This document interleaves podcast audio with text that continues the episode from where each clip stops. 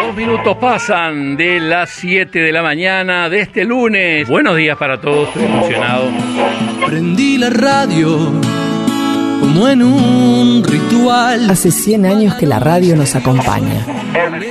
Hace 100 años que nuestras vidas no son las mismas. Aquí está Armando Pontier, su orquesta típica, y el primero y el último tango que con ellos entonara un día y entona hoy, Julio Sosa. Pero, ¿cómo comenzó esta historia? ¿Cómo fue el recorrido de la radio en nuestro país? ¿Quiénes fueron sus protagonistas más destacados? Les habla Julio Villegas, amigos. Hoy quiero contarles algo mío, aunque también es de todos ustedes. Estoy ahí. Estoy ahí. En las sociedades normales y con gente que realmente tiene un nivel, como en este caso es claro que lo tienen las personas que lo agredieron. Hay algo que está claro. Esta historia de encuentros no hubiera sido posible sin vos. Hola, soy Alejandro Dolina. Estamos muy agradecidos porque durante tantos y tantos años son ustedes los que han garantizado la continuidad de nuestro trabajo. El profesor Gerardo Pérez presenta 100 años con vos. Un viaje en busca de la sintonía.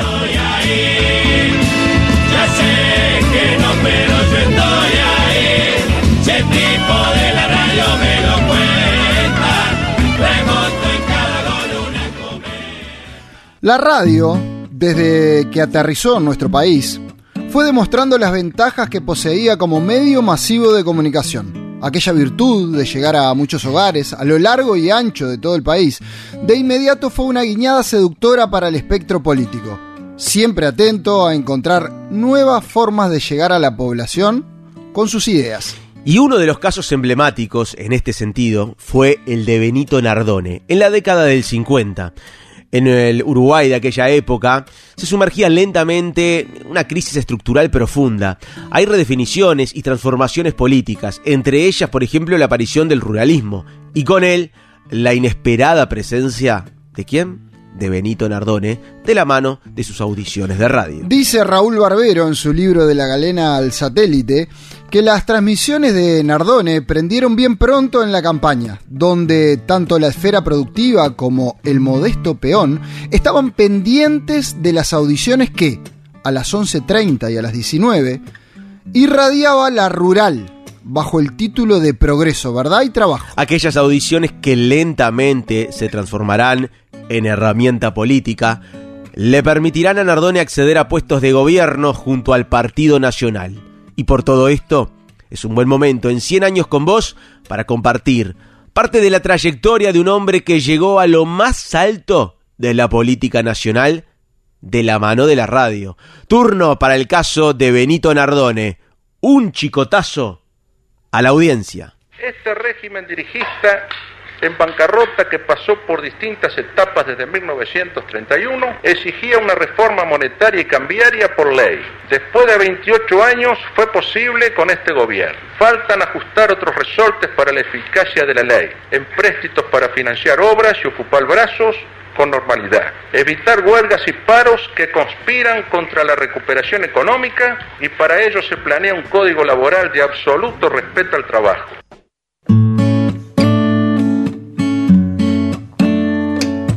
Profe, buenísima la intro. Empecemos a avanzar, si te parece, y hablemos, por, por supuesto, de la trayectoria de Benito Nardone. Bueno, un placer compartir contigo esta columna y con toda la audiencia de Abra en Cancha, como siempre. ¿Cómo surge? ¿Cuándo surge? Bien, bien. Eh, hay, hay, gente, vos sabés, que le gusta como los datitos específicos, por eso lo sumo muchas veces, muchas veces a la hora de hablar de estos personajes. Benito Nardone, un personaje muy particular, eh, nació un 22 de noviembre de 1906 en la Ciudad Vieja, en el entorno de una familia de italianos pobres. Eh, supo practicar eh, como jugador de fútbol y, el deporte, eh, llevarlo también adelante a través del boxeo pero problemas cardíacos hicieron que tuviera que dejarlos a ambos. Una vez que incurre en la vida pública eh, y política, va a estar vinculado al vallismo y si decimos vallismo en esa época, decimos obviamente el diario El Día. Ahí fue su primera experiencia periodística fue un hombre que en su momento fue buen amigo de Domingo Arena, Domingo Arena, mano derecha de José Valle Ordóñez, pero lentamente con el correr del tiempo se irá alejando de esta corriente política y ya de adulto va a ser convocado por Domingo Bordaberry, el abuelo de Pedro, ¿no? El actual Pedro Bordaberry, que lo convoca primero para escribir en el diario Rural y después, en el año 1945, ya cuando tenía aproximadamente 39 años, bajo el seudónimo de Chicotazo va a comenzar su actividad en radio, en CX4, Radio Rural, y de alguna forma el nombre del periódico y de la radio ya da muestras de cuál era el objetivo, ¿no? Sus audiciones van a apuntar a un público específico, a los productores rurales, sobre todo medianos y pequeños, con un objetivo bien claro en estas audiciones, darle información concreta y de utilidad. Por ejemplo, ¿cuál? El costo de la lana en el mercado nacional e internacional, que en general no accedían en aquella época a esos datos. Así comienza su recorrido en radio y lentamente va a tener mucho éxito.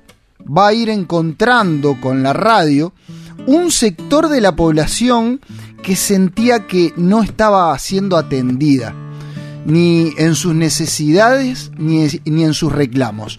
Pero antes de seguir, te propongo, Leo, y a todos los que están del otro lado, escuchar a la historiadora Mónica Marona que esto nos dice de Benito Nardone. Pensar en Benito Nardone nos lleva siempre a asociarlo como una de las figuras que alcanzó una alta proyección a través de la radio, que en ese momento ocupaba uno de los lugares más importantes como medio de comunicación, ¿verdad? No fue el primer político que usó la radio, no fue el único, pero sí el que generó muchos hechos políticos a través de la radio y que de alguna manera su trabajo desde 1945 en la radio lo lleva a nada menos que a ocupar un sillón presidencial que logra a partir del resultado electoral de 1958 cuando el Partido Nacional aliado, o sea, el herrerismo aliado con el ruralismo, alcanzan la mayoría, desplazan al Partido Colorado después de casi un siglo de predominio colorado y en 1960 preside el colegiado, o sea, el Poder Ejecutivo colegiado, o sea que alcanza un rango que ni el propio Luis Alberto Herrera logró a lo largo de toda su trayectoria. Siendo que estamos hablando de una figura que no provenía de una tradición familiar de políticos, ni tampoco provenía del medio rural, ¿verdad? Y vos fíjate, Leo, eh, la cantidad de aristas que, que tiene,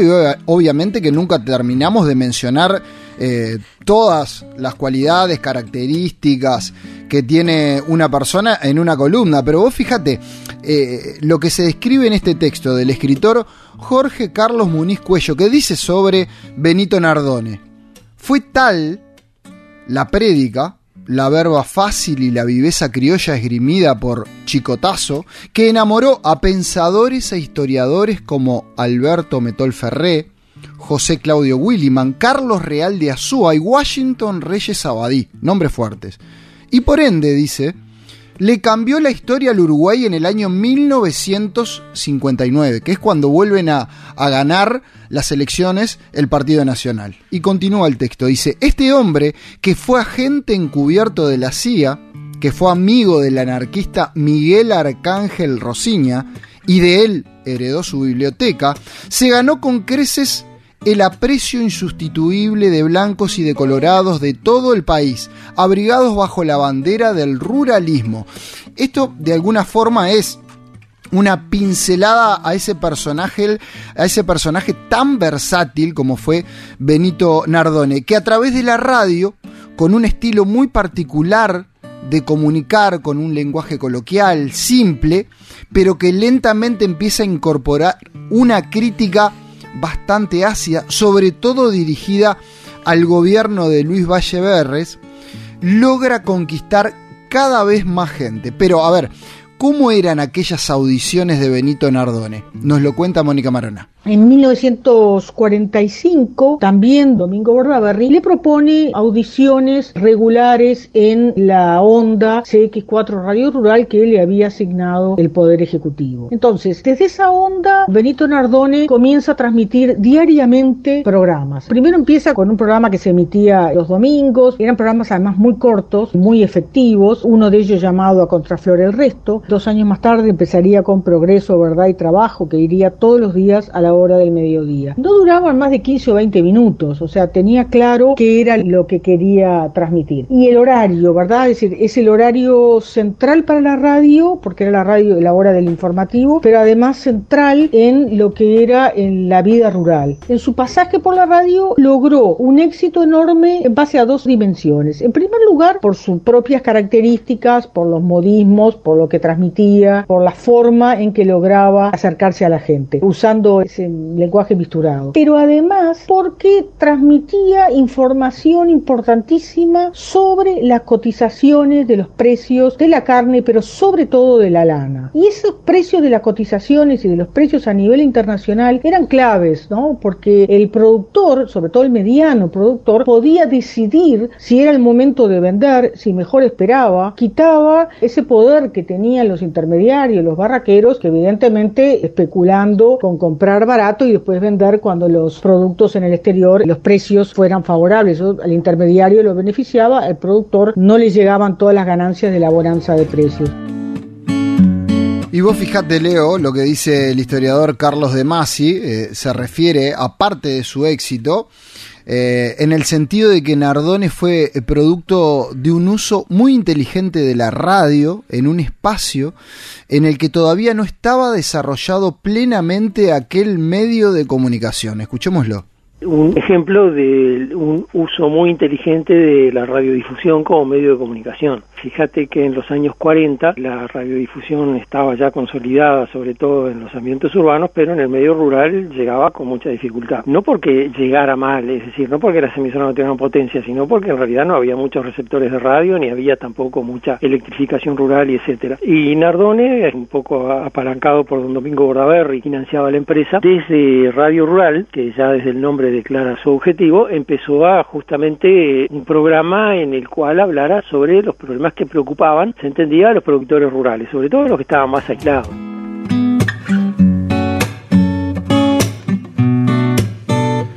Y lentamente, Leo, la información que proporcionaba Benito Nardone se va mezclando con lo que te decía hace un rato nada más, con crítica ácida hacia el sector de donde de alguna forma él había surgido, ¿no? Un sector dentro del Partido Colorado, particularmente el que comandaba Luis Valleverres, al extremo que muchos veteranos lo recuerdan perfectamente, llegó a ponerle el mote de comunista chapa 15, así les decía, así se refería a, a ellos, ¿no? Este, porque la lista 15 era la de Luis Valleverres.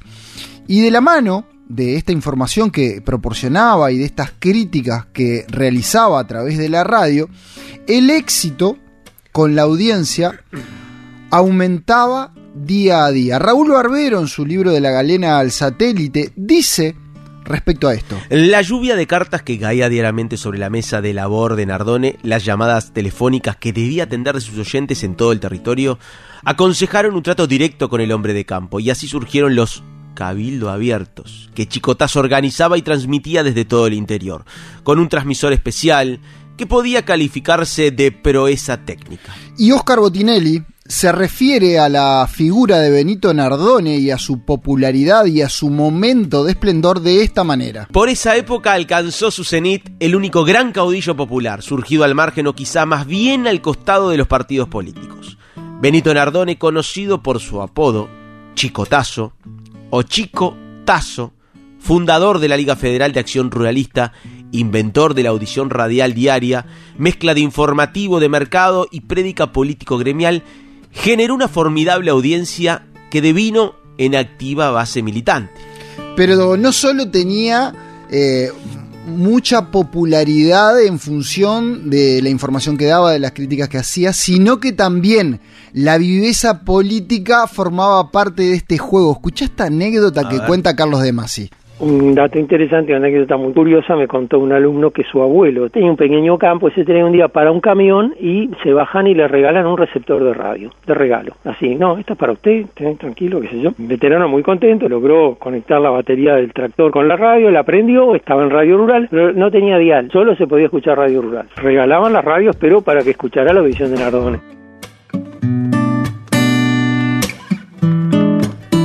Y bueno, eh, allá por el año 1951 va a fundar, debido al éxito que, que, tiene con las audiciones, lo que se conoció con el nombre de la Liga Federal de Acción Ruralista.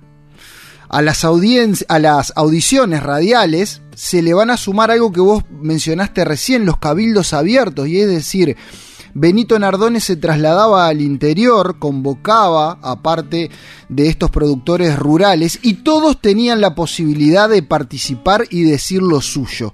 Entonces se empezó a combinar la acción de la radio, la acción personal de los cabildos abiertos, más toda la interacción que se daba eh, a lo largo y a lo ancho de todo el país.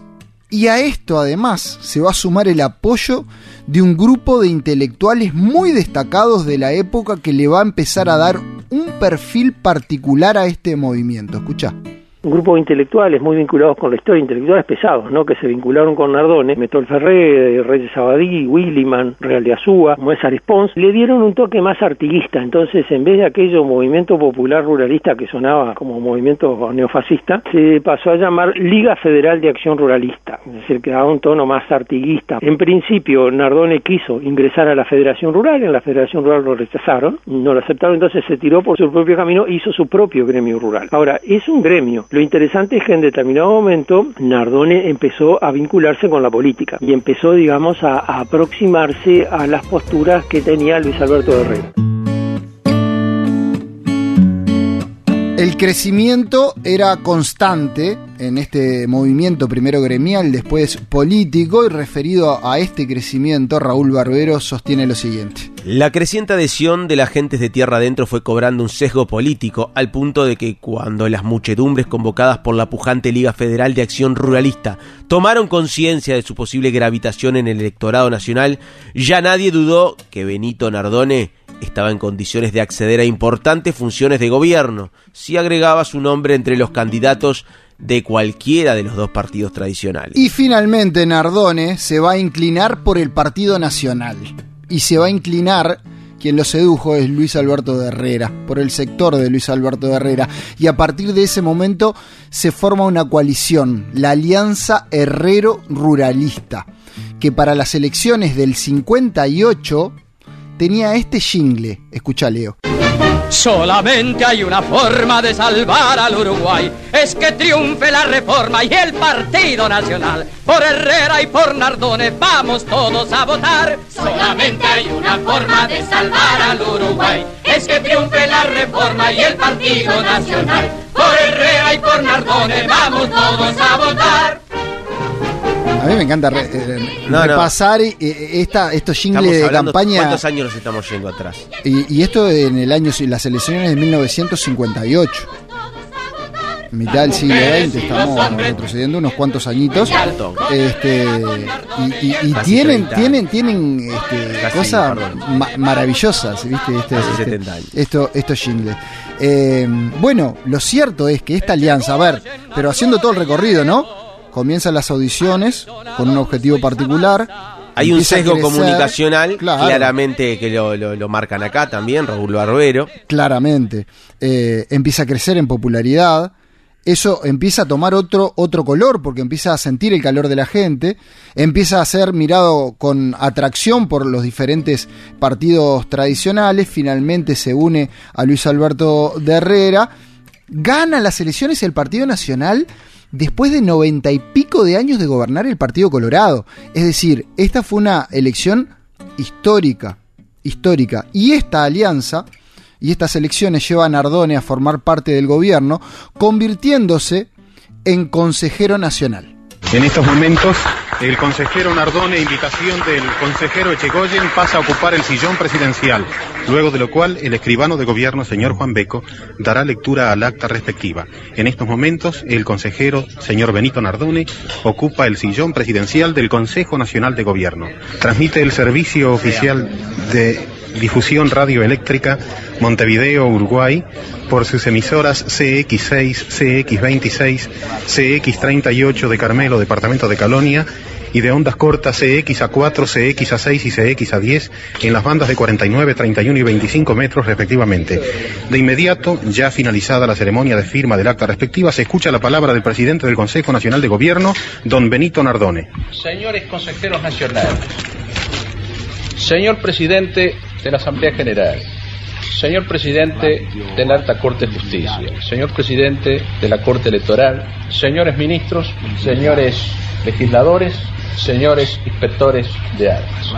Ocupo la presidencia del Consejo de Gobierno con la convicción de seguir la misma línea trazada por la mayoría del cuerpo. Cumplimos con una cuestión de forma constitucional, pero la orientación será invariable. Y bueno, un poco la intención de, de, todas las columnas, Leo, es ir mostrando un poco el recorrido de la radio y un poco No, no, la importancia el- el de la radio, ¿no? decir, La trascendencia, lo gravitante. ¿Te imaginas hoy que es gravitante un medio como la radio, que no es el más masivo? Imagínate en ese entonces, ¿no? No. Imagínense todos. Es que en esta época eh, tenía el predominio absoluto porque no estaba compitiendo la televisión ni, ni lo que son las redes sociales hoy. Entonces, la radio era el medio por excelencia. Y en este caso puntual, de alguna forma en, en Nardone, la radio volvía a demostrar que tenía un poder no determinante, pero sí muy importante en las trayectorias de muchas personas, en el arte, en la música y en la política. Por eso comenzamos hoy la columna diciendo que el caso de Benito Nardone fue un fenómeno radial sin precedentes. Hasta acá la columna, eh, Leo, gracias. Eh, como siempre hacemos el ejercicio final, ¿te parece? Si decimos chicotazo, si decimos Benito Nardone, Leo, decimos... Precursor de un mal uso de los medios de comunicación. Muchas gracias, Leo. A vos, profe querido.